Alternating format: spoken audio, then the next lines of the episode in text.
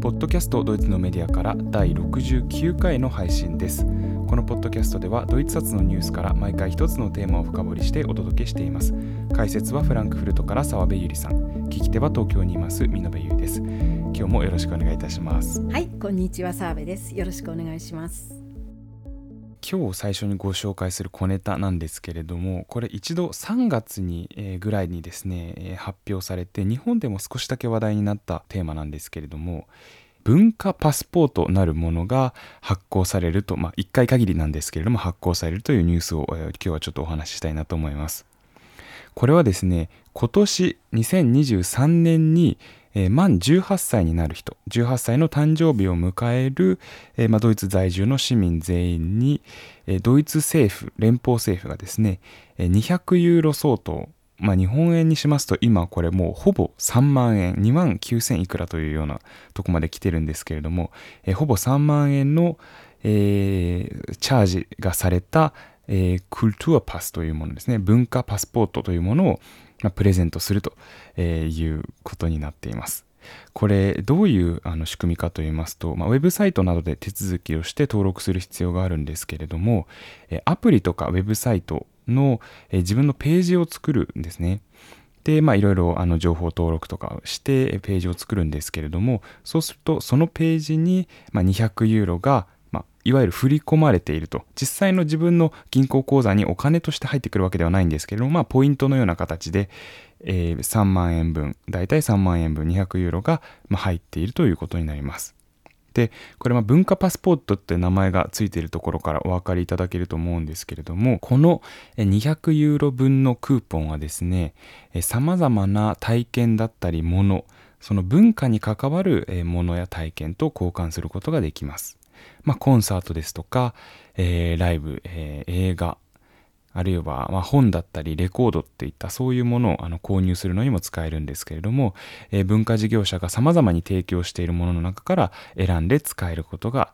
できると。これが6月中旬なので、あと2週間ほどしたら使えるようになるということで、えー、す。でそう今年18歳になる人だけなんですけれども一応2年間有効期限期間があってアプリとかウェブサイトを経由して使っていくということができる、えそんな小さなニュースがありましたのでお知らせしました。今年だけのね試みなんて不公平にも思うんですけどねそういう不満は出てこないんでしょうかね。そうですね。なんか一応、うん、あの文化産業というか文化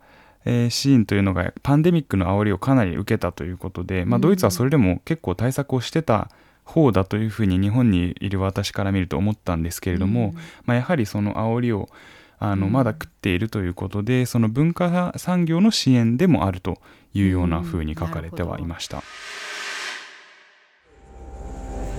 I have a dream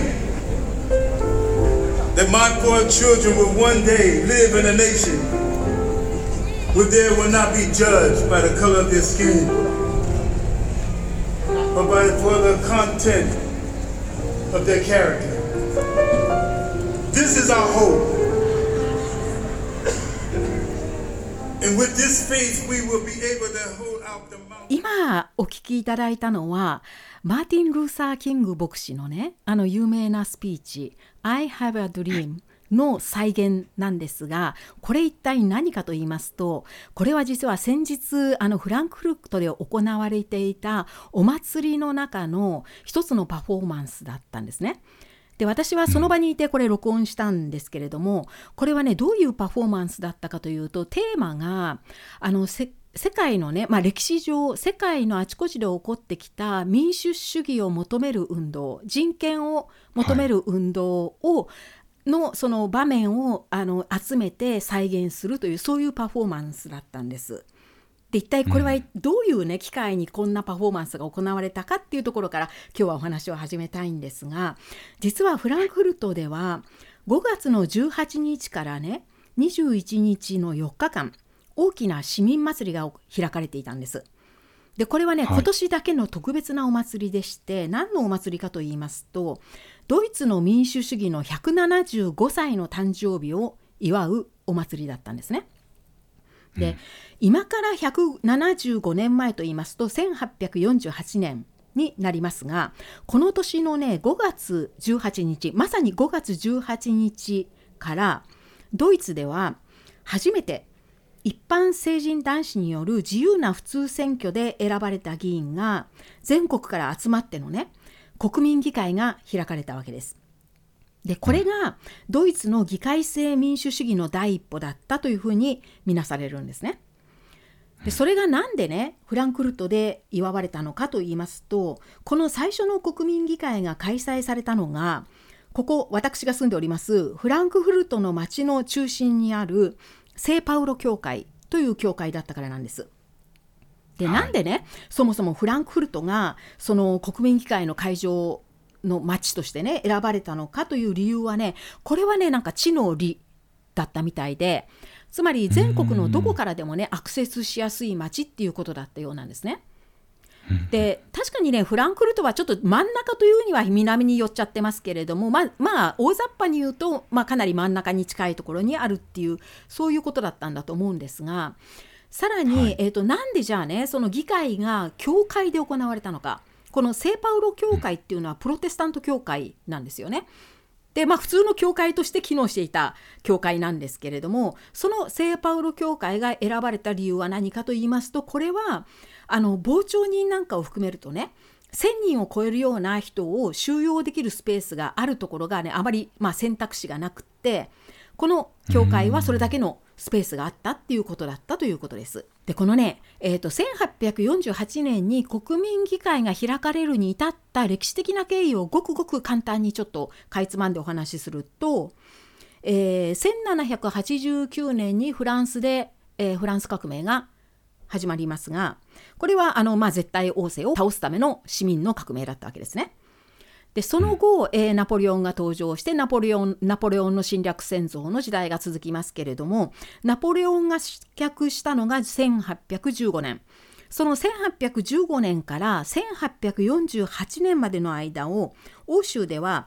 ウィーン体制の時代っていうふうに呼びます。でこれはどういう時代だったかというと再びヨーロッパの各国で保守反動体制が復活して絶対君主の支配に戻った時代なんですね。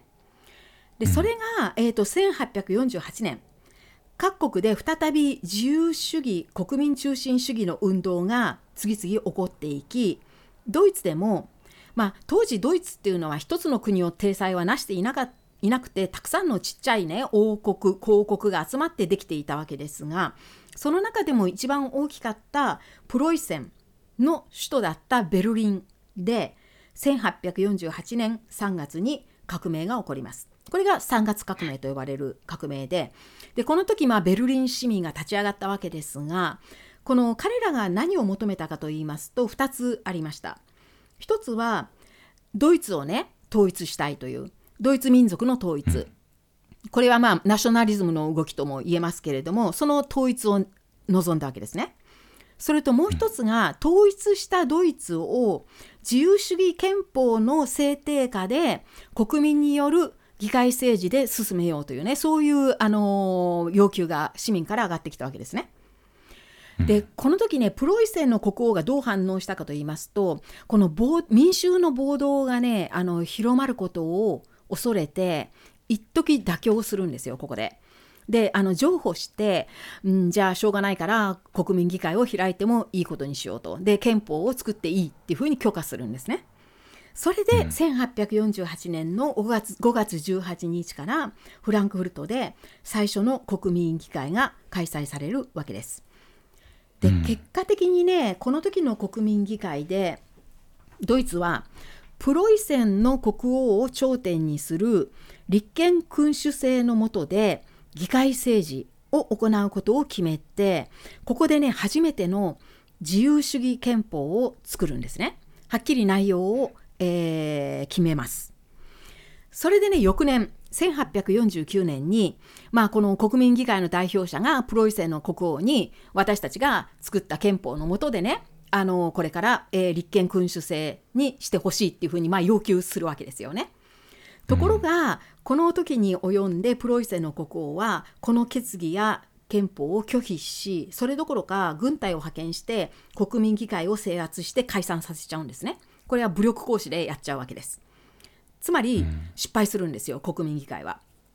でその後ドイツがどうなるかと言いますとその後まあビスマルクが登場して1871年にドイツはようやく統一を成し遂げるんですがそれはこの時の国民議会が望んだ形ではなくて完全にあのプロイセンの国王を全体のドイツの皇帝にする帝政ですね帝政つまり上からの支配と統一だったわけです。これがまあドイツのこの時の歴史なんですけれども結果的にねドイツの3月革命は失敗してこの時作られた自由主義憲法も実際に施行されることはなかったんですね。だからもともとねドイツ史の上ではこの1848年のベルリンの3月革命だとかフランクフルトで行われた国民議会は失敗した出来事あるいは挫折した事件としてしかね扱われてこなかったんですね。ところが今は特にこの国民議会がね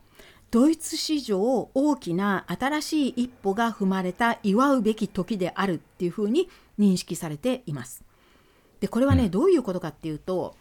今日ねドイツ社会で私たちが当たり前として享受している自由だとか人権だとか平等といったそういう事柄の出発点をねドイツはこの1848年に見出すようになったっていうことなんですよ。1848年が再評価されているっていうことでもあります。で特に今ねウクライナ戦争をはじめ、まあ、世界の民主主義の国とそうでない国の間の対立がはっきり見えた見えてきた時にねドイツでもあの民主主義の大事さが改めて自覚されているっていうねそういうことともやはり関係はあると思います。うんでとはいえねこの1848年なんですけど実際にね、まあ、よく注意してみるとこの時の、まあ、民主主義と言われた動きはね今から見ると、まあ、民主主義には程遠いものであって、うんあの普通選挙と呼ばれてもとは言われるものの女性はまず完全に締め出されていたわけでもちろん投票権なんかなかったわけですよね。有権者は25歳以上の男性に限っていました。でしかもね、選ばれるその候補になれる人っていうのはねまあ実際にはね金持ちだけだったようです。そういう言い方はされてなかったんですが、なんかね条件として立候補する条件は経済的に自立している人のみっていうふうにね言われたみたいで だからね結果的に財産がある人だけっていうことであの農民一般の農民だとか雇われている職人さんなんていうのはねそもそも候補立候補できなかったわけですよね。だからまあ非常に不完全なものではあったわけです。でもこの時にねできた自由主義憲法はね実はね内容がね驚くほど今のねドイツの憲法である基本法にねそっくりなんですよ。でこれ私自身知らなくてね今回このあの4日間のお祭りのうち私2日間ねあちこち行ったんですけれどもその中でね、あのフランクフルト市の歴史の研あの歴史の専門家がね街中をこうガイドしてくれるその催しにね参加したんですね。でその時にそのガイドさんがあの当時の自由主義憲法の内容を少しね読み上げてくれたんですが聞いていたね私だけじゃなくてあの他にもドイツのあドイツ人がたくさんいたんですがその人ドイツ人の人たちもね、えそれって私たちの憲法なんじゃないんですかっていうぐらいそっくりなんです文章が。で今のねドイツの基本法、まあ、ドイツの憲法を基本法と呼びますがこの基本法の第一章っていうのは基本的人権という章であってそこにまあいっぱいいろんなね人権があの定義されているんですが、はい。例えばね報道の自由とか意見表明の自由表現の自由職業選択の自由あるいは個人の財産の保障なんていうのはね全部なんか本当に今の憲法基本法を読み上げているぐらいそっくりだったんですよ、うん内容が。でねドイツでもね一般的には今のドイツのあの基本法の元になっているのはワイマール憲法っていうふうに普通は知られているんですよね。うんであのまあ多分見延さんもそういうふうに習ったと思うんですけれども、はい。あのワイマール憲法っていうのは、えー、と第一次大戦が終わってからナチが政権を取るまでの間ドイツが取っていたあのワイマール共和国というね共和制の形。この中でできた憲法で、まあ、初めての民主主義的憲法として世界的にも有名ですが、うん、今のねドイツの基本法はこのワイマール憲法を元にしているっていうのが一般に知られていることなんですが実はこのワイマール憲法が元にしたのがこの1848年の自由主義憲法だったんですね。うん、だからえー、現在のドイツの民主主義の最初の誕生の時はこの1848年にあの国民議会がスタートした5月18日であるっていうふうに見なされてこの4日間ねドイツの民主主義の175歳の誕生日がフランクフルトで祝われたということなんです。うんじゃあね実際にこれどういうお祭りだったかと言いますととにかくねもう盛りだくさんでイベントが盛りだくさんでねあのフランクフルト市がねあのあらかじめこの4日間の間に開催されるいろんなイベントの内容をねプログラムにしてね一冊の本にしてねあの無料で配布私たちに配布したんですが、はい、それがねもう100ページぐらいあるんですよね。すごいですね。どっさりなんですごいどっさりなんですよ。うん、でね例えばねちょっとあのその本当にごく一部をご紹介すると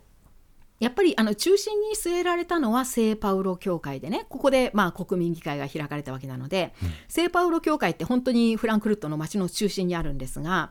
ここでねあのまあオープニングのセレモニーも開かれてこの時はまあ全国から VIP が集まってね連邦大統領が来て、まあ、スピーチをして、まあ、開会の辞を述べたっていうねそういうところからスタートしたんですが、うん、この聖パウロ教会のね一番のねもうハイライト目玉のイベントっていうのがあってそれはね私もぜひぜひぜひやりたかったんですけれども何かというとねえっとね何ていうのかなあれ。あのバーチャルメガネ？バーチャルゴーグル？はいはい。VR とかバーチャルヘッドセットっていうのかな、はいはい。はい、ああそうそう。そういうねそのゴーグルをねつけるとつけてねあの聖パウロ教会の中に入るとね当時の議会を体験できるっていうねつまりもう本当に体感できる全てが結局そのあの当時の様子がそのまま再現されている中に自分もいてその議会のね成り行きを全部体験できるっていうねそういうイベントだったんですね。でなんでそんなことが可能かと言いますと当時のね国民議会って全部ねあのプロトコールと称して全部ねあの記録されていたんですよ。でそれが残ってるんですね。でなんかね飛び出したヤジの内容まで記録されていたみたいでだからかなり正確にね当時の様子を再現できるできたらしいんですね。うん、でだからそれがねもうすごい目玉のイベントでで私もねそれぜひぜひぜひやりたかったんですがものすごい行列が並んでてねまあそれはみんなやりたいと思うんですよねそれは。で結局私はねできなかったんです諦めたんですね。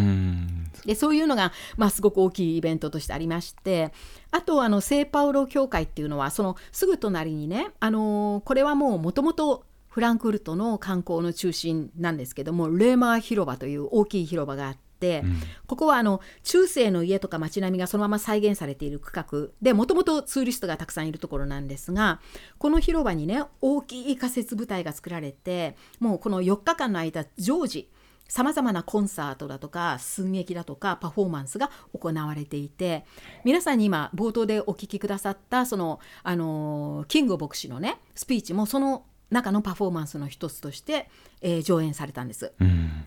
でもちろんねその仮設部隊の周りにはこれはもういつもの通りありソーセージスタンドのね屋台が出ていてまあ、ビみんなビールを飲んだりソーセージを食べながらこういうのを無料であのかん、まあ、見ることができたというねそういうふうになっていました。うんそれとかもちろんあちこちでね講演だとか座談会が開催されあるいはフランクフルトの市内っていうのはねものすごくたくさんあの博物館とか歴史館があるんですが、うん、その中の多くがね、まあ、そういうミュージアムの多くで民主主義テーマのね特別展が開催されてそれがねこの4日間全く無料でね市民に開放されてたんですね。でこの4日間っていうのはねあのこれはたまたまなんですけどすごく天気が良くていわゆるさつき晴れでね、はい、あの気持ちのいいね、まあ、初夏の日で天気が良かったんですよ。それもあってねどこも満員で盛況でなんか後から私が新聞で読んだところによるとこの4日間で、まあ、フランクフルトのこの祭典を訪れた人の数は約25万人というふうに言われてました。というふうにね以上今日はまずねとても盛り上がったこのフランクフルトのお祭りの4日間の話から始めたんですけれどもじゃあね翻って今私たちはどういう立ち位置にあるのか。今私たちの民主主義は本当に安泰なのかっていうふうな問いを立てるとねドイツ市民のね一般の理解は民主主義っていうのは自明のものではないと。天から降ってくるものでもなければいつまでもねずっとそこにねあり続けるものでもなく私たちが常に注意して守ろうとしなくてはならないものだっていう理解が一般的なんですね。うんでこれは今回のイベントを機会に、まあ、あの街頭インタビューなんかも随分行われていたんですがそういう民主主義についてね市民にマイクを向ける向けると多くの人がまあ大体こういう同じことを言いますこういうふうにこういう考え方が定着してるんですね。じゃあ具体的にドイツ市民は今のドイツの民主主義をどう見ているのかっていうことなんですがこれはねあの定期的に民主主義満足度調査をしている機関というのがありましてこれはねあの今政権を取っております社会民主党の外郭団体のような調査機関なんですがここがね昨年の調査結果を発表しています。で質問はね今のあなたは今のドイツの民主主義に満足していますかっていう質問なんですけれどもこういうふうに聞くとね満足している人の数はね半数以下になるんですね。うん48.7%これが昨年の数字だったようです。でしかもねこの数字っていうのは回答者の所得だとか教育レベルとかあるいはあの居住地これはねあの東西ですかつての東ドイツ側か西ドイツ側かっていうねそれによってね結果の数字が大きく違っているっていうことが言われています。で例えばね中間所得層から高所得者層はえー、と64.2%の人が満足している今のドイツの民主主義に満足しているって答えるのに対して低所得者層になるとね急に半減するんですねこの数字が。うん32.8%しか満足していると答える人がいないと。あるいはあのかつての西ドイツ側の住民に聞くと、まあ、ギリギリですが過半数52%の人が満足していると答えるのに対してかつての東ドイツ側の住民に聞くと34%まで満足している人の数字が落ちます。つまり今のドイツの民主主義にはねどうやら問題がありそうということになるんですがもう一つねあのーえーと昨年の調査報告書があるんですがこれはねドイツのどの州にもできている政治教育センターという公的、えー機関が調査した報告書なんですがこのタイトルがね、ドイツの民主主義は危機にあるのではないかっていうクエスチョンマークがついているタイトルなんですね。でこの、あの報告書を作成した側はドイツの民主主義が今危機に陥っていると思われる具体的な兆候がいくつかあるっていうふうに言ってその兆候をね挙げているんですね。でこれをちょっとご紹介します。まずね1つ目がこれはドイツだけではなくて欧州全体なんですけれども、まあ、どこの国でも国粋主義的な極右政党あるいはポピュリズムの政党が台頭してきているということ。それから2つ目がこれはドイツですけどもドイツの国政選挙の投票率が低下している。これはね比較しているのがかなり昔で、まあ、70年代との比較なんですが当時70年代っていうとね国政選挙の投票率が90%を超えることも珍しくなかったわけですね。うんそれが今はもう70%台に落ちてしまっていてちなみに一番最近の2021年の総選挙の投票率は76.6%ででしてこの数字はね決して最低ではないんですけれどもやっぱり70%台っていうのはドイツにすると低いんですよすごく。うんでこれがねだから投票率がここまで落ちてしまったっていうのも民主主義がまあ衰退している、えー兆候なんじゃないかっていうふうに、まあ、このことも挙げられているわけです。それから3つ目がね今ね市民アンケート調査をすると民主主義への信頼が低下しているのが分かるっていうことで先ほどはあの満足度調査の結果をご案内しましたがそれ以外にもね例えばあなたは連邦政府を信頼していますかっていうふうに聞くとねあまり信頼していないから全然信頼していないまでの方が60%っていうふうにね、まあ、過半数になる。あるいは、どあなたはドイツの政党を信頼していますかって聞くとやはりねあまり信頼していないから全く信頼していないっていう人が80%にも上るっていうそういう結果も出ているだからどうやら信頼が揺らい揺らいでいるっていうふうにまあ言ってるわけですね。で4つ目がね社会の中でアンチ民主主義のように思えるような発言がちらほらと聞こえるようになっているっていうことでこれはねもともと極右の勢力なんかがそういうことを言うのはどの時代でもあったのであまりまあ問題にはされないんですがそうじゃなくっていわゆる中道のね政党の政治家だったりあるいはごく一般的な普通の市民が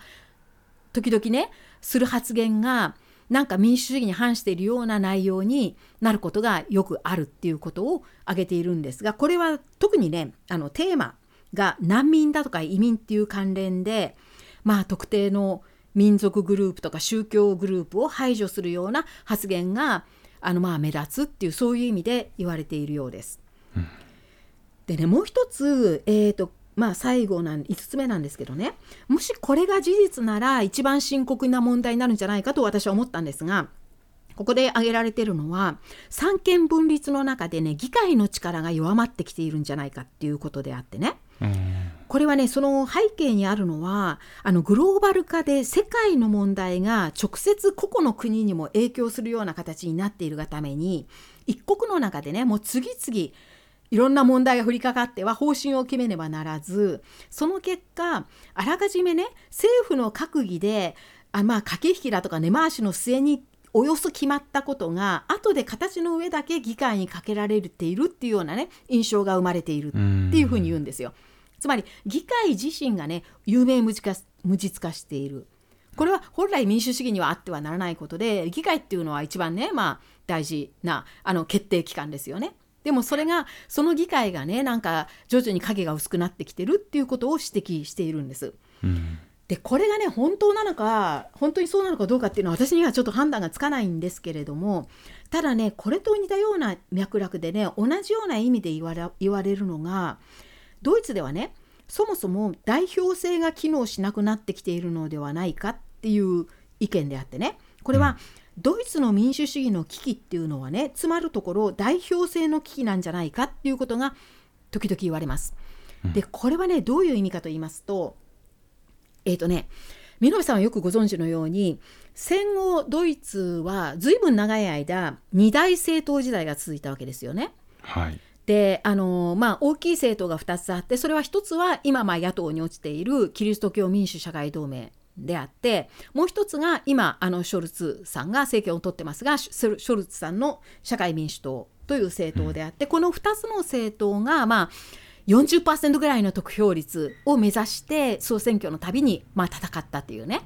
でそれに第3の政党として自由民主党これは今ある今もある FDP 自由民主党ですが、うん、ここがいわゆるキングメーカーみたいな形で鍵を握ってそれ自体は小さい政党だけどもこの政党がどっちにつくかで過半数政権がどっちに今移るかっていうねそういう、まあ、鍵を握るような政党であってね。で当時この時代が長く続いたんですが当時はつまりスタンダードとしてドイツの議会に出られる政党って、まあ、この3つだったわけですよね。原則的には。うん。ところが今はそれが倍増しているわけです。今はまあスタンダードとして議会にこれまでもう出てきている政党って今現在6つあるわけですね。はい、まあ今後どうなるかはちょっと分かりませんがこの、あのいわゆる6つあるっていうことは、えー、かつてに比べて政党の数が2倍になったわけでこれ自体はね本来いいはずなんですよ。っていうのは、うん、いいことっていうのはあの有権者にしてみるとあの自分の意見に近い政党をさらに選ぶ選択肢が増えたわけですからこれ自体はね本来ポジティブなはずなんですが、ただこの6つの政党が戦うことになったがために票が割れちゃってるわけですね今ドイツでは。それでまあいくら一番になった政党でもせいぜい25%から30%ぐらいまでの間しか得票率が増えない。で、はい、あのまあどんぐりの背比べとまではいきませんけどもその政党同士の差が少なくなっちゃってもう大きいと言える政党がなくなってしまったと。でこれはどういうことかというとまさに今がそれですけれどもつまり連立するにしてももう2つの政党だけじゃ過半数にならない。3つ目3つ政党が必要になると。そうするとね有権者にとってはこれそれどういうことかと言いますと自分があの票を投じた政党がたとえ選挙でね一番勝ったとしてもその政党がどこのどの政党と連立して政権を作るのかっていうそういう問題になるともう有権者って締め出されるわけですね。有権者はもう全く影響力を持たないわけですよね。はい、それでこれはもう政党間の話し合いになっちゃうので全くもう有権者はもう蚊帳の外に置かれてしまうと。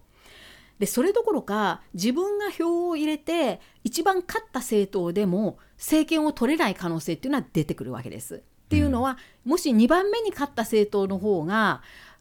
連立する相手を見つけてね過半数の政権を形成できるとなったらそっちに政権が移っちゃって一番勝ってもその政党は政権を握れないっていうこともあり得るわけですね。うん、でそうなると一体有権者のね意思っていうのは反映されるのかっていう話になってそもそもこれって代表性って言えるのかっていうねそういう疑問が湧いてくるっていう話になってるんですよ今。はい、でこちらがねあのこれなんかは本当にもしかしたらその民主主義今のねドイツの民主主義に満足していないっていう答える人の理由になってるんじゃないかなってこれはねうなずけますねこういう理由は。えというふうに、まあ、あのドイツは今もしかしたら民主主義の危機にあるんじゃないかっていうようなねそういう報告書が出てきたと。でも実はそれをね否定する意見の人たちっていうのもすごくたくさんいるんですね。であのそんな危機危機って呼ぶのはねすごく請求だとか大げさだとかそれこそマッチポンプみたいなもんだっていうふうにね言う人たちもいて、うん、こういう反論する側のね根拠っていうのもねあるんですね。それをちょっといくつかご紹介するとまず、えーと、この反論する人たちが言うのはこのアンケート調査なんていう結果はね、まあ、世論っていうのはいつの時代であれ常に揺れ動くものであってね何かことが起こるとそっちに流れる。でまた別の事件が起こると今度反対側に流れるってねこんなのはもう普通にあることであってだから民主主義を信頼しているとかねあるいは政党を信頼しているとかそういうことにもしすごくね否定的な意見が多かったとしてもそんなにねあのまたすぐ変わる可能性もあるからそんなに重大に捉える必要はないっていうふうに言ってます。うん、それからもう一つ投票率が低いことについてはね確かに若い世代の投票率は年配者の世代に比べてすごく低いと。だけれどもだかといってドイツでね若い世代が今政治に関心がないかとかあるいは政治参加をしていないかっていうふうにね結論することはできないって彼らは言うんですがこれはあの投票率だけがねそれを測るバロメーターなんじゃなくて今ドイツ社会を見ればデモにしてもさまざまな社会運動抵抗運動にしてもね若者がやっぱり中心になってるわけなんですよ。だから若者たちは十分にねまだ社会参加をあの政治参加をしているっていうふうに見ることもできてだから投票率だけをねあの基準にして、あのー、結論を出すのは請求だっていうふうに言っています。でもう一つね、まあ、これが一番大きい理由なんですがそんな民主主義のねあの危機だなんてあの簡単にね言えないっていうふうに言っている人たちのあの根拠はドイツのその決定する何かを決定するシステムっていうのは過去の反省からね幾重にもあのー、政権が勝手に独走暴走しないようにねしっかりできていてそれがまだ完璧にドイツでは機能しているっていうんですね。うん、でこれ具体的にどういうことかというとあの例えばドイツの連邦政府が何か立案してそれを議会に連邦議会にかけてもしその法案が通って法律が成立したとしても、まあ、しようとしてもしてももう一つねあのー、ハードルがあるんですねドイツの場合。それは連邦理事会と言われるものでこれブンデスラートって呼ばれるものですがこの連邦理事会って何かと言いますと、はい、これはあの州政州の代表者。ドイツにある16の州からの代表者からなるあのー、会合であってここでね承認されないとその法律って成立しないんですよ。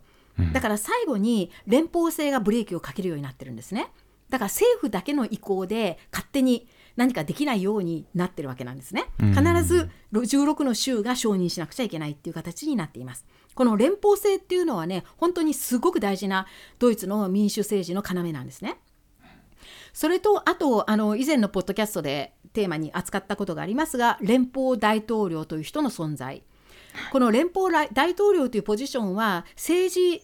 的な力は持っていませんけれども道徳とか倫理面で十分まあ重しになっているわけなんですよね。ドイツの、勝手に何かこう変な方向に走らないような重しになるポジションなわけです。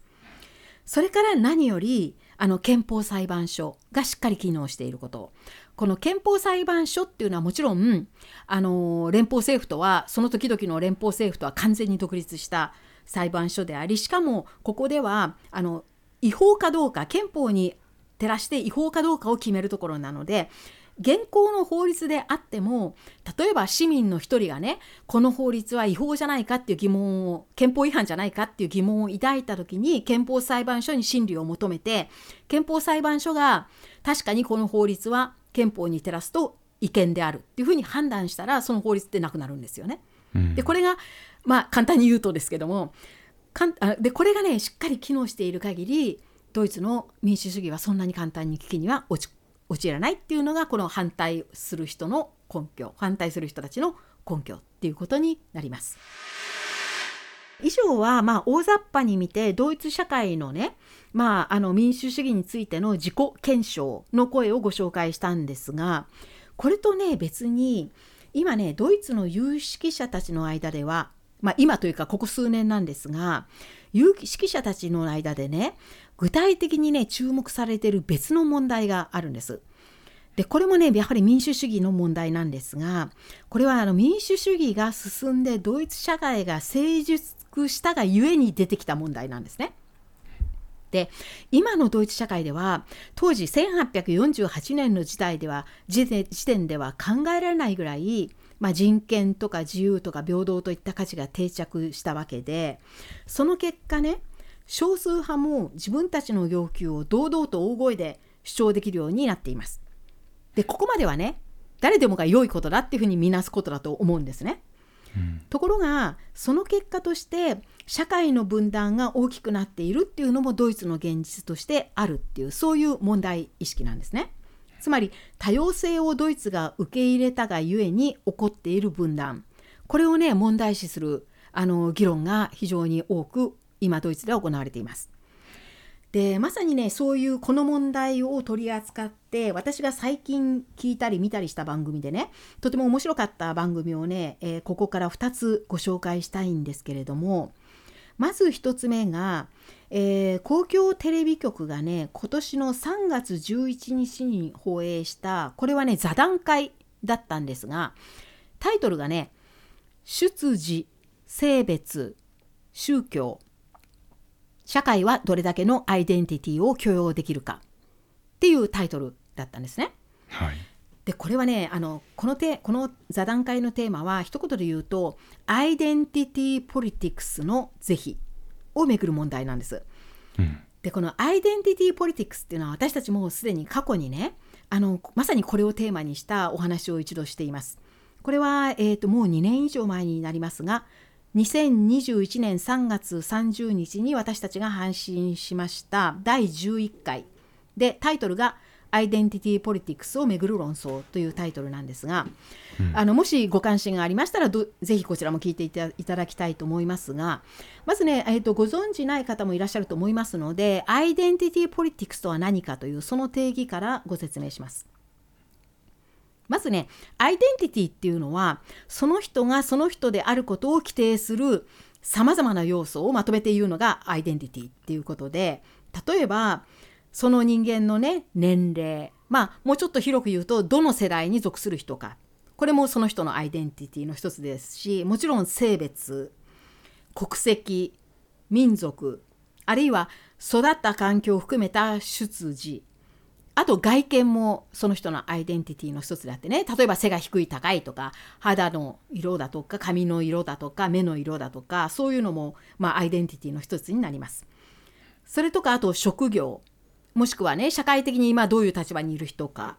とかあるいは好み考え方価値観っていったねそういうことも全部その人のアイデンティティなのでつまり一人の人間っていうのはたくさんそういう要素を持ってるわけですよね。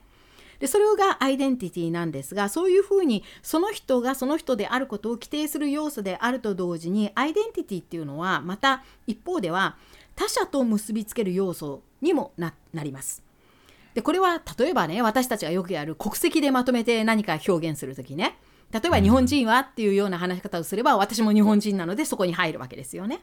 あるいはもっとねこう日常的なレベルでいくと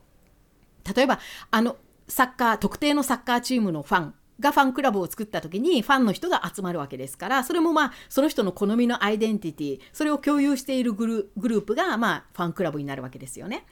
あるいは政党のメンバーになったり市民運動グループのメンバーになったりっていうのもそのその人のアイデンティティの一つで結びついたグループができているわけでこういうふうに人間はねアイデンティティをもとにグループを作るという習性があるっていうことなんですがその際に社会の少数派として差別されているグループの一員になることもあります。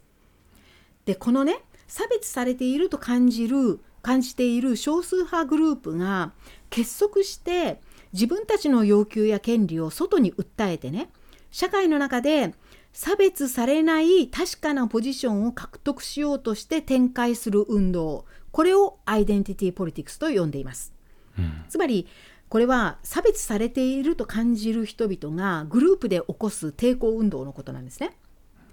である意味でねこれが今ドイツで流行ってるんですよ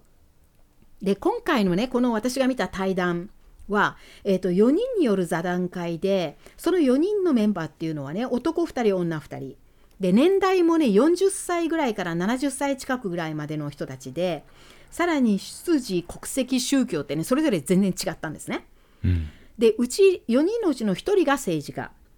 3人が学者でその専攻もね哲学政治学文化史っていうふうにバラバラでその学3人の学者のうちの1人の人は自分自身が人権運動家として、まああのー、すごくアクティブに運動している人だったんですね。でこういうふうにねこの4人がそれぞれあの自分個人の体験も違うし意見や視点が全然異なったのでねまあこのあの話がまああちこちに飛んでちょっとまとめにくいところはあるんですがそれからあとこの対談といっても最後に何かの結論が出るっていう話ではなかったのでね、うん、あのー、まあ、まとめにくいことはまとめにくいんですけれどもただこの対談のね中核にあった問いっていうのは今ドイツでしきりに行われているアイデンティティポリティクス。これがまあ少数派がね、まあ、差別されていると感じている少数派がグループを作って社会の中で声を上げる運動のことですがこれをねどう評価するかでもしねこれを問題だと思うんであれば何が問題なのか。これがね中核にあった問いだったんです。うん。でこの出席したね4人のうちの2人がねどうやら今のこの風潮に対して疑問視している。もしくは不安を抱いているっていうような立場の人たちで。で、えーと、別の1人この人がま人権運動家の人だったんですがこの人がその他の3人に対してねこの種の運動の本質はどこにあるのかっていうのを一生懸命説明する立場に回っていました。で最後の一人が、まあ、司会を引き受けていてこの人がまあ取りまとめ役っていう感じでね、まああの話をまとめたり新しい、えー、問いを投げたりっていうようなことをしてね、まあ、一応中立の立場を取ろうとしていたんですね。で、えー、と全体としてねこういう話でしたっていうふうにはまとめられないんですがこの中でねあの一人そのアイデンティティポリティクスに不安を感じている側の一人だったこの人は文化史専門の学者だったんですがこの人が言ったことをねちょっとご紹介したいと思います。でこの人は何て言ったかと言いますとね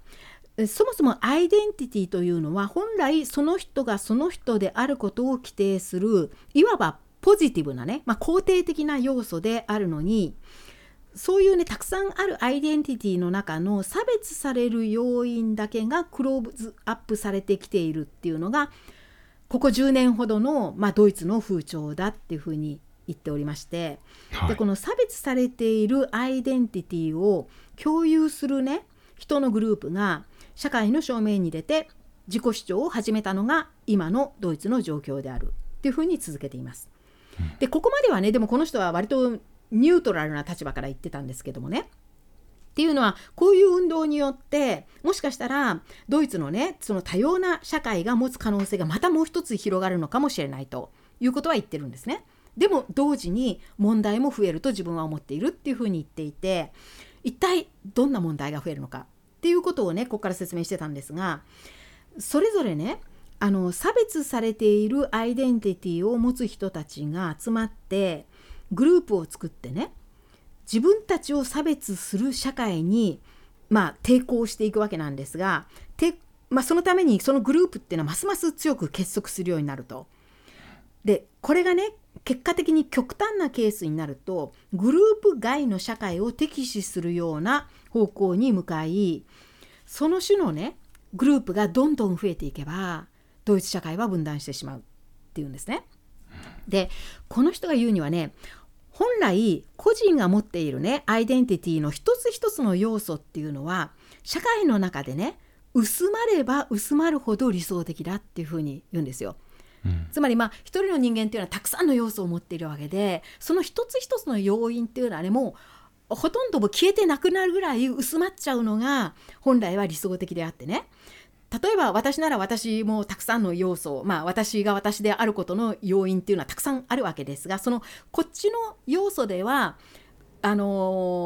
こっちの人たちとなんとなくねこう緩くつながると。でも別のアイアイデンティティ例えば私はあの日本人であるっていうのが一つのアイデンティティだとするとドイツにいる日本人のコミュニティとなんとなく薄くつながることができると、うん、でも別のアイデンティティ例えばフランクフルト市民っていうような立場のねそっちのアイデンティティでは今度フランクフルトの市民たちと緩くつながることができる。あるいは母親とかね、あの、まあ、女性とか私の年代の人たちとかねそういうまあいろんな要素があってその全てでねゆるく幅広くねあの個人個人がつながっていくっていうのがみんなであの多様性がね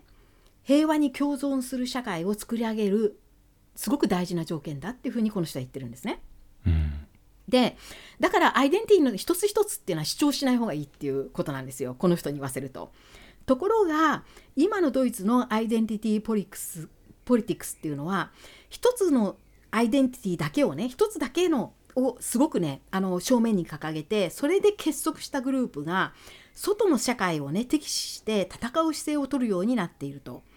で必然的にそういうグループばっかりが増えると先ほど言ったように必然的にドイツ社会は分断されていってこういう中では多様な中にね互いに敬意を抱き合う理想の民主主義社会を作ることにはならないっていうふうに批判したんですね。うんでこれに対してねあの人権運動家だった別の人がねこの人は政治学者でもあったんですがこの人がねあの差別の構造というのをね解説していてこれはね興味深かったです。でねこの人が言いたいのは言いたかったのはそもそもね差別をするっていうことが一体どういうことなのかをね正確に理解してほしいっていうことで例えばね今私があの誰か特定の人をねあなたの出身の国の人なんてみんな教育のないバカバカじゃんとかもし言ったとしますよ。そしたらねこれはもちろん私が差別語を使ってその別の人物をねその人を侮辱したっていう行為であってねこれはもちろん非難されるべき行為です。だけれどもねこれはね別に差別には当たらないってその女性は言うんですねこの運動家の人は言いました。でねあのこの差別するアイデンティティポリックスが問題にしている差別する差別っていうのはそういうね誰かを侮辱して傷つけたとか私はね侮辱されたとか傷つけられたとかそういうね気持ちの問題じゃないんだっていうんですね。じゃあ一体差別するっていうのはどういうことなのかというとアイデンティティポリクスポリティクスで問題にしている差別の後ろには必ずその社会の中で歴史的に築き上げられてきた権力構造があるっていうんですよ。でその権力構造の中で支配層にある人間が下の者に行うのが差別であってつまり力を持っている者がね行うのが力のないものに対して行うのが差別でそれは力があるがためにその差別された人間の人生を破壊しかねないからなんですね。それがね差別だっていうふうに言うんです。じゃあドイツ社会の場合ね一体どういう支配構造があるのかって言いますとその人ははっきりきっぱり規定していたんですがドイツの場合は白人でありしかもあの昔から言うところのいわゆる西側の出身。つまりドイツで言えば東ドイツかつての東ドイツではなくて西ドイツ側の出身であり異性愛者つまりまあヘテロであり、うん、そして今ねまあおよそ40歳を超えるぐらいの年配の世代の男性。これがドイツを今でも支配している支配層だっていうんですね。でこれはね政治の場面でも経済の場面でも学問の場面でもちょっと周りを見ればねこれを今言ったこの定義に当てはまる人たちがほとんど上に立って支配してる支配っていうかまあ力を持っているっていうことなんですね。でこういうね権力構造っていうのはあの何百年もかけてどの国どの社会でも出来上がっているから簡単簡単には変えられないと。だから周囲がね真剣に捉えねばならないのはその一つ一つの差別がどうこうっていうよりもその差別の背後に出来上がっている権力構造でありその権力構造をもとに行われている差別だっていうふうに言うんですよ。だから何でもかんでもね差別だって言ってもしアイあのアイデンティティポリティクスのような運動が起こったとしてもそういうのはね全然あの問題にするには足らないっていうのがこの人の説明なんですね。うん、例えばですよ私が今ドイツでドイツは肉食の人ばっかりがね優遇されていて魚好きの人はね差別されてるって言ったとしますよね。うんどこのレストランに行っても肉料理はたくさんねオファーされてるのに魚料理が少なすぎるとか新鮮な魚をなかなか手に入れられない肉はどこでも買えるのに魚が手に入らないってもしこれは差別だって言ったとしてもこんなのは問題にならないわけですね。後ろに権力構造がないからです。っていうふうにねまあ説明してされていたんですね。で以上が一つあの民主主義が成熟して多様性が認められるようになったからこそ逆に分断が起こりつつあるのかもしれないドイツ社会の問題を扱った一つの対談番組だったんですがもう一つね次にご紹介したいのがこれもね公共テレビ局が作っているんですがこれはこちらねポッドキャストで定期的に配信されている2人の男性によるおしゃべり番組なんですね。でこれはあの緑さんがよくご存知のあのランツ・ウント・プレヒトっていうあの番組なんですがこのランツ、ランツとプレヒトっていうタイトルなんですがこのランツさんとプレヒトさんっていうね名前の2人の男性のおしゃべりなんですよね。うんであのマルクス・ランツっていう人は、えーまあ、非常にな有名人でこの人は、まあ、公共テレビ局の報道キャスターでルポルタージュなんかも随分作っているジャーナリストでありもう長年あの公共テレビ局で自分の名前を冠した政治トーク番組の司会もしている人です。まあジャーナリストですね。でもう一人の方のプレヒトさんっていう人はリヒャルト・プレヒトこの人は哲学者で大学でも教えてる人なんですがメディアにもよく出てくるので結構名前が知られている人で2人ともね大体50の半ばからまあ後半にかけての年代ですね。でこの男性の2人が毎回いろんな時事時事テーマでおしゃべりをするんですがみのべさんこのポッドキャストは聞かれたことあります？これは聞いたことないんです。あそうですかあの、はい、おすすめです。これね毎回まあテーマが全然違うので、まあ、あのもし関心のあるテーマがあったとしたら、あの聞かれて損はないあの面白い番組です。うんでこのね2人のおしゃべりの中のこの3月24日に配信されたね第81回目で取り上げられたテーマがねドイツの論争文化が衰退しているっていう問題をについてね2人でおしゃべりした番組なんですね。うんでねあのこのおしゃべりの中でアイデンティティポリティクスっていう言葉は出てこなかったと思うんですけれどもこの中でも言われ言わんとされていたのもねさっきのとねやっぱりあのさっきのアイデンティティポリティクスをめぐる対談とね同じテーマだと私は思ったんですね。うん、っていうのはあのやはりねドイツの市民社会が成熟したがゆえに起こっている分断でありその分断が逆にドイツの民主主義をの足を引っ張ってるんじゃないかっていう問題点が掲げられていました。でまずねドイツの論争文化が衰退しているって今言いましたけどこのそもそも論争文化とは何かっていうことなんですけどねこの今私は論争と訳しましたがこれ元のドイツ語はデバテです。でこのデバテっていうのはあのドイツ語で言うあのディスクションディスカッションですね議論とはね違います。まあ、日本語でも論争あるいは討論と言ってもいいんですが論争とか討論っていう言葉と議論ってやっぱり違う言葉ですよね。うん、で議論っていうのは大体の大抵の場合は何かしらの結論を出すことを目標に置いていることが多くってそれが目的目的があるわけですよね何かを決議するための議論何か結論を出すための議論っていうことが多いのであの激しい議論になったとしても最終的には一つの結論を出す方にみんなで努力しなくちゃいけないから歩み寄りっていうことも必要になるんですよね。それがまあ目的になるのが議論です。それに対してねドイツ語のデバテもしくは日本語で論争とか討論っていうものはこれはねもう争うこと自体が目的なんですね、うん、つまり徹底的に意見を戦わせる論を戦わせるこれがねこれ自体が目的になったものが論争なんですがドイツではそのドイツの民主主義の基盤にはね論争文化があるっていうふうに言われるんですね。うんで論争っていうのは今申し上げたように戦うこと自体争うこと自体を目的としているので大抵は物分かりに終わるんですよね。でそれなのに一体その何がいいのかっていうことになるんですがこれはねまあドイツ的な考え方なのかもしれませんけれどもまず自分では思いもよらなかったようなね自分と反対の意見を知ることができる。自分とは全く異なるね見方や考え方に触れることができるっていうことこれは非常にまあポジティブなんですねドイツでは。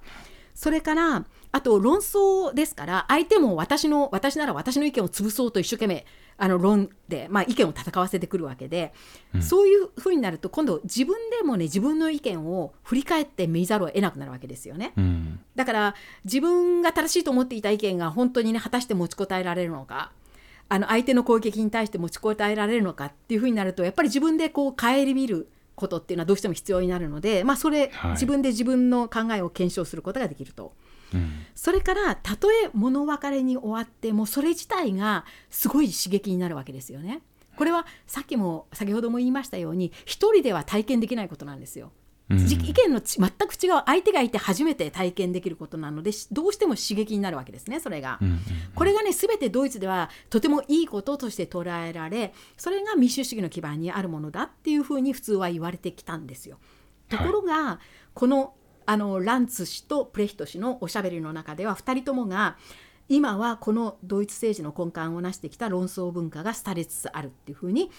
言ったんですね。うん、でまずねなんか今ね市民にドイツの市民にアンケート調査をするとね自分とは違う意見を持つ人と意見を戦わせることが好きだと答えた人は今はね37%に過ぎないっていうことでねこれは、大変に嘆かわしい数字だとそうです。うんじゃあね今のドイツの論争って一体どうなっちゃってるのかっていうことをねランツ氏がね最初の方で冒頭の方で説明してたんですが今のねドイツの論争ってね典型的な成り行きがね2つあって昔はなかったようなね、はい、典型的な成り行きが2つあるっていうんですね。で1つがね2人が例えば論争していたとするとどっちかがね私は侮辱された私はね傷つけられたっていうことを感じてしかもねそれをはっきり相手に表明するんですって。つまりねあんたは私を侮辱したあんたは私を傷つけた、ね、私は非常に傷ついているっていうことをね相手に表明してそこでね物理と論争が終わるそうです。あのまあ決まもうそれ以上続けられなくなるっていうんですね。それかもう一つのパターンが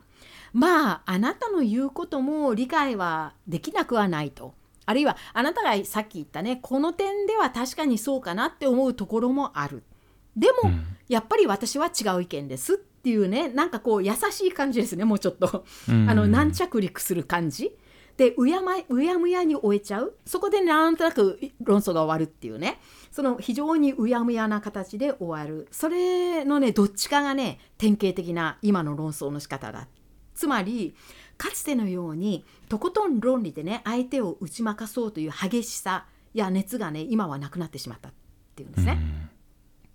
であのその今申し上げた前者の方あの典型的な成り行きの方のね最初の方この反論されて侮辱されたと感じる人がね今は非常になんか多くなっているっていう風潮をねこのおしゃべりしていた2人はねホッゼンズビリテートっていうふうに呼んだんですね。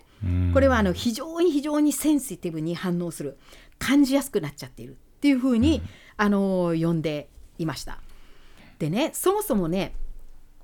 ここ10年ぐらいの間にドイツでもね論争の途中で侮辱あなたはあなたに私は侮辱されたとねはっきり表明するやり方が市民権を得たっていうんですよ。うんつまりこれをね言ったが勝ちっていう風なね風潮になっているっていうことでこれはね昔はありえなかったことだっていうんですね。うんでかつてはたとえね論争をしている中でカチンときたり相手の言うことにムッとしてね個人的な感情が湧き上がってきたとしてもそれを出さない決して外に出さないっていうのがルールでねそれがねもう格好のいいルールだったっていうんですね。暗黙の了解で、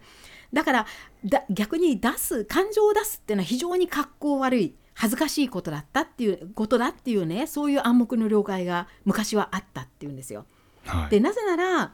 これについても私たちは、ね、過去の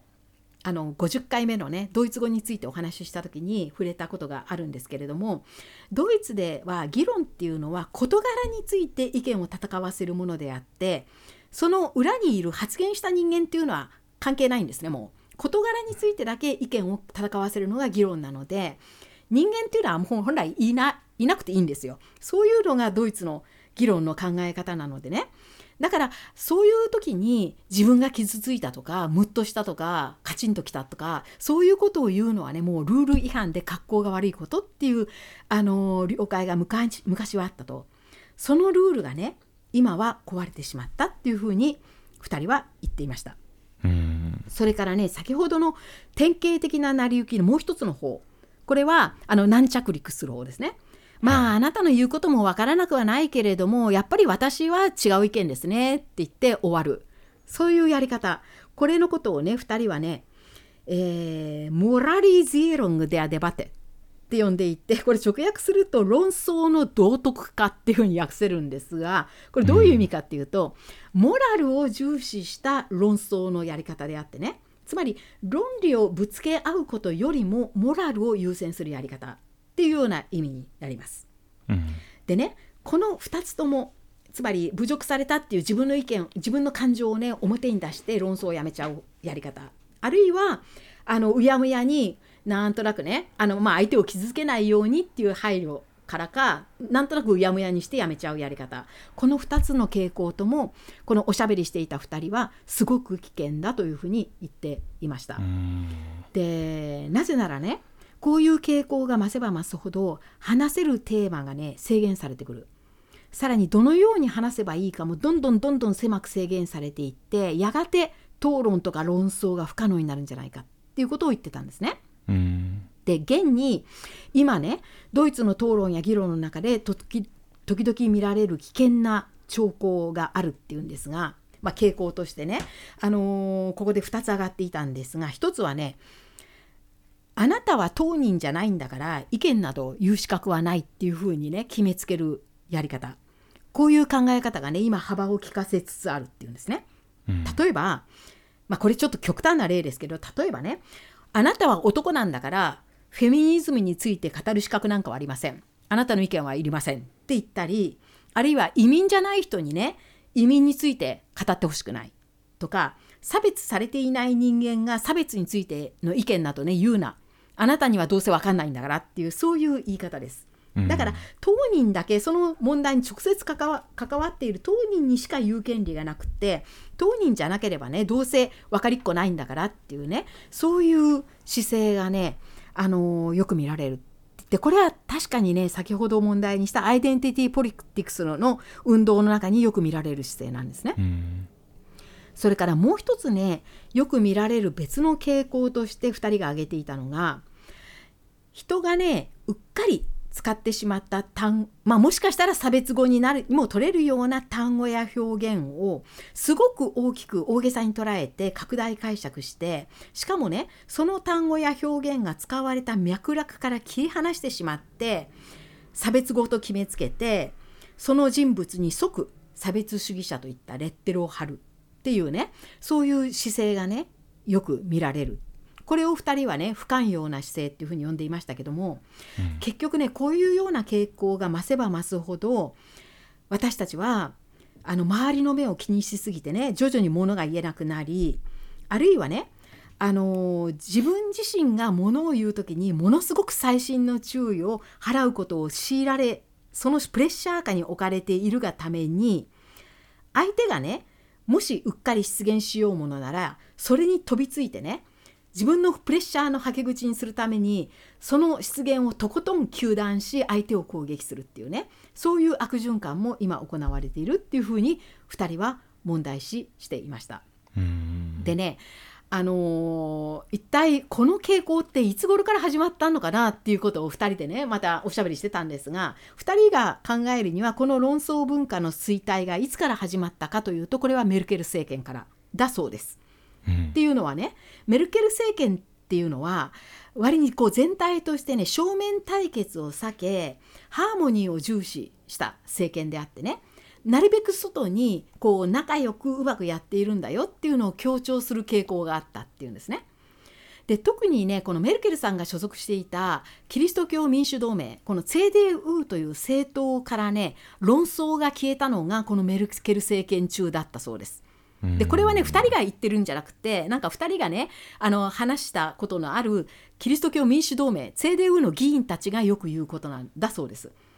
っていうのは CDU っていうのはね、あのー、昔か昔はものすごくね論争が多かったあの政党だそうなんですね。まあ確かに戦後ですぐできた政党ですけどすごく大きくって大きいだけにメンバーは右から左までたくさんいるわけですよねいろんな考えの人が。うん、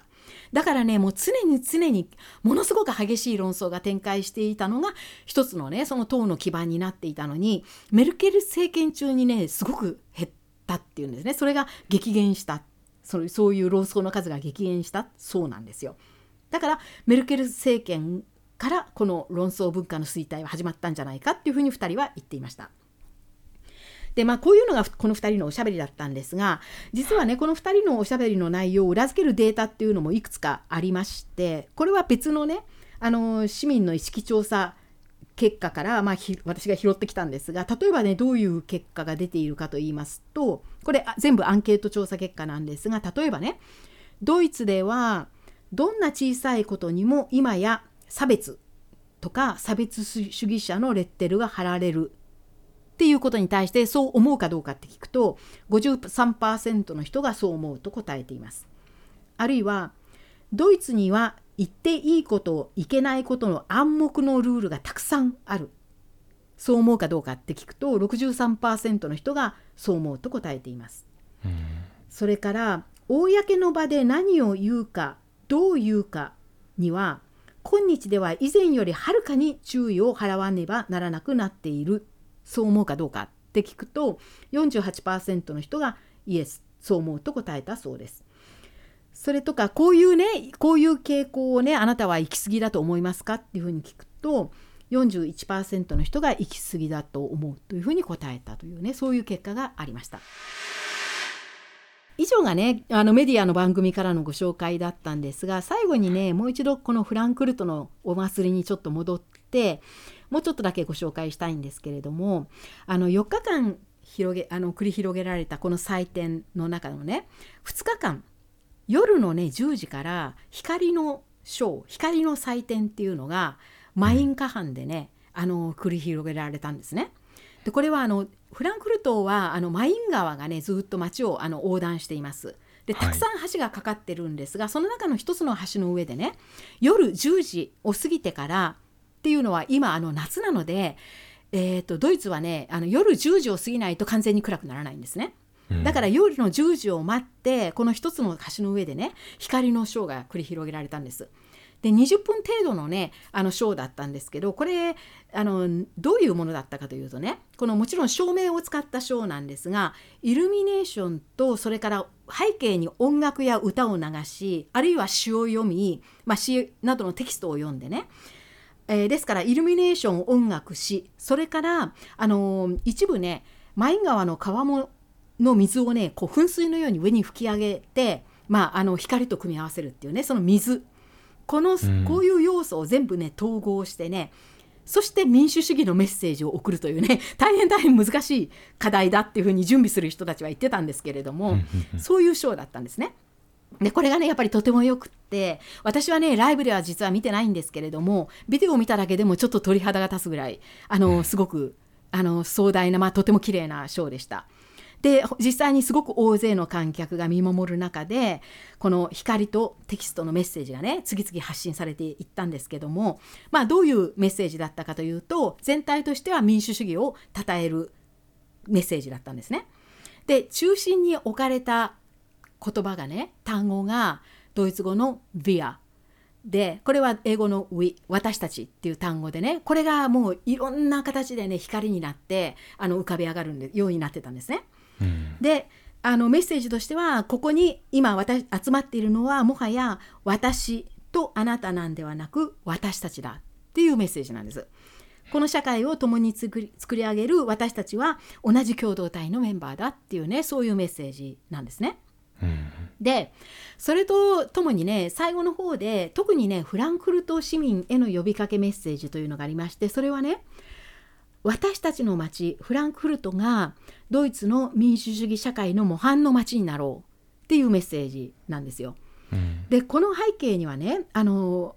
実際にこの時テキストでも読まれたんですけれどもフランクフルトっていう町はねにはねあの178の国籍の市民が住んでいるっていうことなんですね。でこれやっぱり数字で聞くとすごいなと思いますよね178の国籍の人たちが住んでいると。あの旅行者とかとかではなくてちゃんと住民届を出して住んでいる人たちの国籍が178世界の国って確か200はなかったと思うのでこれ相当90%ぐらいのね、はい、世界の国の90%ぐらいの国籍がここにも集まっているっていうことなんですよ。で確かにね東京にもそのくらいいるのかもしれませんけれども人口が全然違いますから東京に比べて多分56%ですよねフランクフルトって7 5 6万人なんです今6万人超えたかな今76万人くらいなんですね人口が。であのー、その中のね外国人の率は、えー、これは私のようにドイツ国籍を持っていない外国人外国籍の人間はねもう今約30%です。でこれにさらにいわゆる移民背景を持つ人たちつまり自分の片親もしくは両親が外国から来た、まあ、外国にルーツのある人たちねこれを加えるとねもう過半数フランクフルトの市民の過半数がこのグループに入るんですね。うん、っていうふうに、まあ、ものすごくね多国籍な街なんですけれどけれどもそれなのに全体としてフランクルトっていうのはね、あのー、この多国籍の人たちがね平和に共存している街なんですね。だから国籍だけだったら他にもねドイツの街にはそういう大きな都市がたくさんあります。でもここまでねうまく平和に共存している都市っていうのは少ないんじゃないかなと私も思っています。うんつまりねドイツ人の市民と非ドイツ人の市民の間にね分断とか格差があまりないんですねフランクフルトって。これなぜかっていうとね多分私が思うには一つにはフランクフルトは金融の街なので外から駐在員として来る外国人もたくさんいてね彼らはまあ高所得者なわけですよだからまあハイレベルのねあの生活レベルが高い人たちなんですよねだからあのドイツ人との間の格差が生まれないわけです。それとあともう一つはあのフランクフルトってすごく流動的な街でねここにいるのは、まあ、34年で去る人たちっていうのが結構いて常にこう市民が入れ替わってるような感じの街なのでだから分断とか格差がねあの少ないんじゃないかなというふうに私は思っています。でいずれにしてもとてもねそういう意味では非常にいい街なんですねフランクフルトは。だからこういうねメッセージが発せられてもうなずけるという感じです。で以上が今日のお話だったんですが私自身はねこの4日間のフランクフルトのお祭り全体から、えー、受けた印象なんですけどもこの祝典はねあのドイツの過去の歴史と現在をはっきり結びつける試みだったんじゃないかっていうふうに思いました。時間的な軸の上でね民主主義を振り返ることで現在の立ち位置をね確認しようっていう試みであってそれはねまたあのー過去の歴史の延長線上に今があって今の努力の上に未来が築かれるっていうねごくごく当たり前ではあるけれどもとっても重要なことをみんなでね一緒に認識しようっていうような試みだったと私は思っています。でまあ私自身ねフランクルト市民としましてはこの祭典がねフランクルトで行われたことをとても嬉しく思いました。ありがとうございました。あのランツランツとプレヒトというポッドキャストについておっしゃってたところで、うん、あのまあ、一つこう私考えたというか付け加えたいなと思ったのは、うん、やはりあのある意味で本当に今澤部さんがご紹介くださった彼らの発言というのにはあの一部そうだそうだろうなと思うところがある反面でやはり、このランツさんとプレヒトさんっていうのはあの澤部さんがご紹介くださったように白人で、えーとまあ、性的指向についてはあまり分かりませんけれども、えー、おそらく、えーまあ、今50代後半で男性でという、うん、まあ、そういう立場の人で、その立場のまあ、にあるそういうアイデンティティの人があのもう何も言えないじゃないかというような立場を取るそういう発言をするっていうのはまあなんか一つの典型だなというふうに 最近私は見てて思ってまして、うん、やっぱりこのでその彼らが振り返る過去っていうのは例えばそういうマルクス・ランツがあのホストするような討論番組に男性ばっかりが出てたあの時代だと、うん、あるいは今よりは少ないあの多様性の少ない登壇者があの多かったあの時代だというふうに思いますので、うん、やはり彼らがそう言うというのはあくまで彼らがそう言ってるんだなっていうことをこう念頭に置きたいなというか、こう強い個人みたいなものでなければいけないっていうすごい男性的な、うん、あの特性格でなければこうのし上がれないみたいな時代の,、あのまあ、名残かなというふうに私なんかは思いましたけれども。ああ鋭いですねみのあの美濃さんね。鋭いそれは、うん、確かね、えーと、この2人も自分たちは生物学的に我々はテーターであるっていうふうには、ね、言って 言ってたと思うんですね。テーターっていうのは犯人ですか？犯人の方ですね。犯罪を犯す方、はい、要するに犠牲者あえーと、犠牲者を出す方ですね。だっていうふうにね自分たちでも言ってたと思いますよ。でも本当鋭いその通りですよね。まあ、うん、本人たちがそれを変えられるわけではないので、うん、あの、うん、だからダメということでは全くないし誰があのどんな人でもいろんなテーマについて発言できてしかるべきとは思うんですけれどもなんというふうにはい思いました。ポッドキャストドイツのメディアから第69回はドイツの民主主義についてですねフランクフルトで行われた民主主義175歳の誕生日をきっかけとしてお話をいただきました。今回の内容についてご意見あるいは番組に対するコメントや感想テーマの提案がございましたらドイツ .media.gmail.com までメールでお寄せください。えツイッターもやっていますのでアットマークドイツアンダーバーメディアで検索してみてください。えそれではまた次回お会いしましょう。ポッドキャストドイツのメディアからでした。